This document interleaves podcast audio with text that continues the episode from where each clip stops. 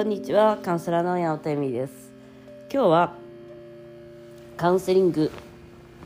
えっとイナチャイルドのね本当の本当の本当の部分というか結構悩んでる方も多いし今関係性をね見直さなきゃいけない部分に来てる方が多いのであこれ何？新月とか満月とかそういうやつとか思いながら私もちょっと体調を崩しております。それ以外は元気でメンタルに来ないとね簡単に感情に感情というか体調に来るね。今ねイナーチャートの話をしていてやっぱり親との、まあ、一人暮らしした方がいいよみたいな話をしてるじゃないですか。とねイナーチャイルドのすっごくあるのがあんなに嫌いで嫌いっていうかあんなに文句言っててあんなにイナーチャイルドだって知ってるのになぜか親のパワーがある親のなんて敷地内から出れないんだよね。それは家でもありメンタル面でもそうなんだけど、まあ、経済的な面とかでも完璧にこう頼ってしまうみたいな。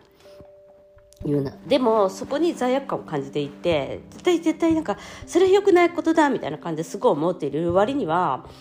なんか知らないけどずっとそのまあまあこれ旦那さんであったりとかするんだけどなんだかんだ言い訳をして本本気で働こうとしないと。本気で働こうとしないわけじゃないんですよ。その人は頑張ってるんだけどなんか怖いんですよね。ありましたもんちゃんとなんか働きに出てちゃんとこうちゃんとした格好をするの怖いですっていう方もいました。でそれって本当に子供のままでいたいみたいな守ってほしいっていうのがまだあるんですねそんな格好なんて別に何も変わらないわけであのスーツ着なきゃいけない時はスーツ着りゃいいしっていう話なんですけど、まあ、そういうのにこだわっちゃうのはやっぱ子供なんですよね。インナーチャイルドなんですよ今結構その確執というかもう切らなきゃいけないよねみたいな話なんです。でそこには必ず絶望があります。親はあなたの全てではないのであなたが欲しがっていた愛情やエネルギーやなんだろう経済力や全てをくれるわけではない。あなたが欲しかったすごく、ね、願っていてで渇望していたものが親にあると。で、まあ、それ子供だからしょうがないんだけど思っていたわけじゃないですか。でもそういうものはもう親はくれないんだよっていうことをインナーチャイルドに教えなきゃいけないんですよ。ねだから親はもう守ってくれないよみたいな話なんですよ。まあそりゃそうじゃないですか。20にも30 20歳にも30 18, 18歳じゃん。20歳になったらさ青年なんだからさ親が何かしてくれると思ったら大間違いで。ね。なのにもうそれを抜けてからも何十年も何十年もさ親の親がくれた家とかさ親の家を守っていかなきゃいけないとかさお母さんは私がいなかいなくなったらお父さんと仲悪くなっちゃうからとかさもうなんかいろんな理由をつけてねあの親のその敷地内から出ないことを決めているわけです。でそれ死んでもそういうことしてる人いるからね。なんか親親親がくれた影響下に生きていく死んでも親親が亡くなってもですよ。でどうしてそれがまあエネルギーを抑えてしまうのかというかやっぱそうするとねそれですごいなんかもう親のおかげですごい楽しくて好きなことできちゃってもう本当にありがたいですっていう人はねそんなことにはなってない。そこんなこんなインナーチャイルドを癒そうとか思わないはずなんですよ。だって親のおかげで楽しいし親のおかげで親の財産で楽しく暮らしてるしこんな苦しいんでないから。だからどこにその問題があるかっていうと罪悪感もないだろうし自分の才能もエネルギーも使い切っている。どこにそんなその問題があるかっていうとですね人間っていうのは一人一人にスピリチュアル的に言うとエネルギーというか神がいてその人一人一人がすごいこう想像力を持っている。想像力っていうのは作り出す力を持っている。パワーを持っているわけです。でも親とかが近くにいるとですねそういう、まあ、依存になっちゃうとあなたは力がないよっていうふうに幻想を抱きます。その力愛してほしいも自分自身が自分を愛することができるんです。でもその力はお父さんしかないんだよっていうふうにして、まあ、ある意味自分自身の神は自分しか愛せないし、えっと、お父さんの神様にお父さんにつとかお母さんにそれを求めちゃうとそれは無理なんですよね。だって自分のパワーじゃないからそっからパワーは得られないんです。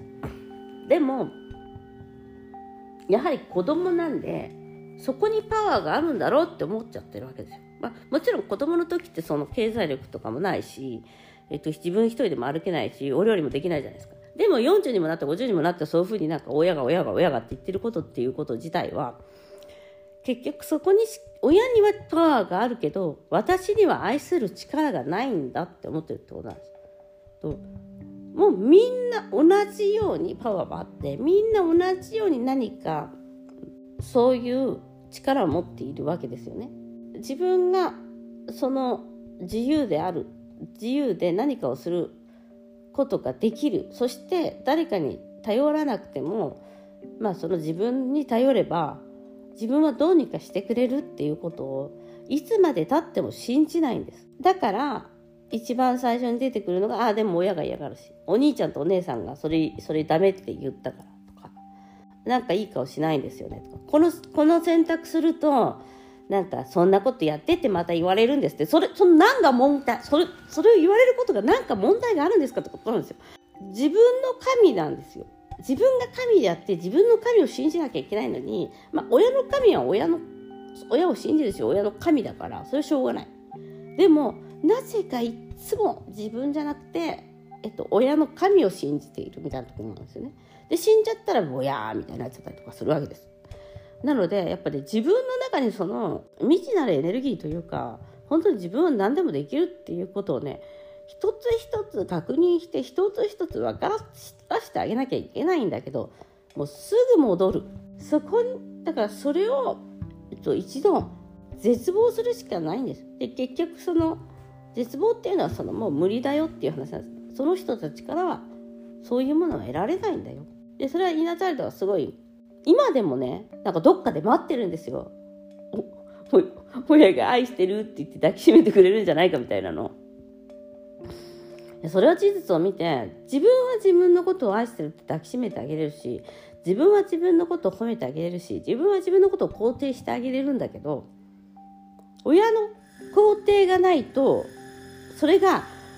親の許可がないと親の神の許可がないと OK 出せないっていうのがちょっと間違ってるんですね。で親の神の許可っていうのは、えっと、親の許可で、えっと、親が幸せにならないと自分が幸せになっちゃいけないとかもそうです。まず親幸せにしなきゃって思うわけですよ。親が喜んでるところを見たい。自分が喜んでるところはいつまでたっても見れません。そしてあなたの子供もそうやってあなたが喜んでるところをずっと待ち続けます。だからそこで自分を喜ぶことは何か。でねなかなかそれがね分かんないんですよ。どうしても外側に向いちゃうから。喜んでる姿をどうしても見たいんですけど自分が喜んでる姿を見ることによって、えっとうん、満足感を得るっていうのはすごく大切なことなんですよね。でもそれをみんな気づかない。だから自分のパワーがない。自分は自由じゃない。自分は愛されてないっていうのをもう一度絶望してやめない限りは戻ってこれないですでそれはねだからね本当はすごい幸せなことなの。だって自分の神自分のエネルギー自分の素晴らしいものっていうものに気づくから。っていうか気づかないとダメだよ。そんなにお両親のことが好きだったというのは分かる。でも大好きだったし今でも好きだと思う。でも自分もそれ以上に気を使って喜ばせようって頑張らないとダメ。という今日はあなたの中の神を信じようっていう話です。親の神を信じちゃダメ。そしてそこになんでどうしてそうだったんだろうってどうしてはないから。あなたがどうしてはね私が何々すればっていうね自分を変えたがるの。だからどうしてはもうないよ。でどうしてがないとしたら絶望しかない。その事実しかないから。ということで今日もご視聴ありがとうございました。インナーチャイルドとあなたの親との断絶絶望についてお話しました。ではまたさよなら。